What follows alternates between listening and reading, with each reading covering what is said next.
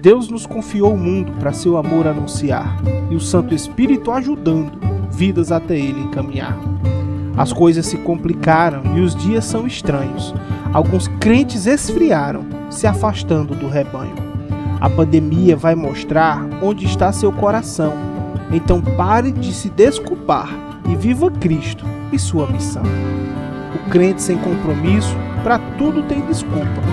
Não dá conta do serviço e nos outros põe a culpa.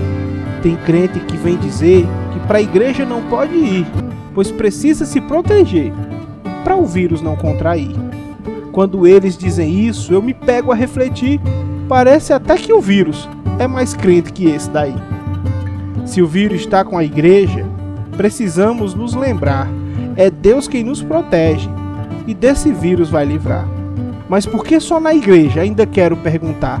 Você anda em todo canto, mas só na igreja vai pegar?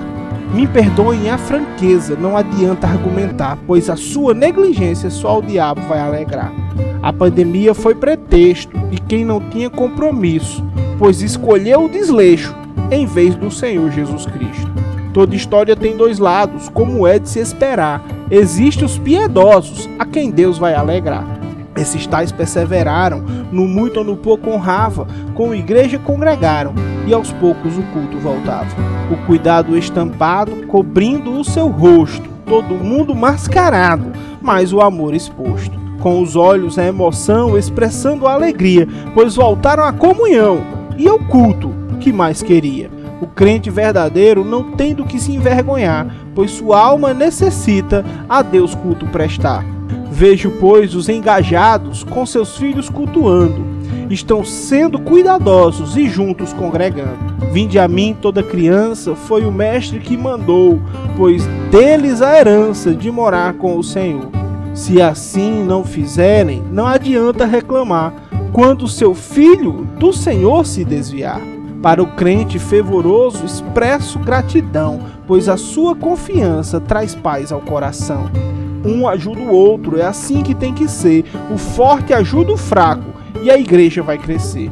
Esses crentes felicito por essa fidelidade, pois não foi o seu medo maior que sua necessidade. Não invente condição para o Senhor cultuar, pois teve gente que na prisão nosso Senhor foi louvar.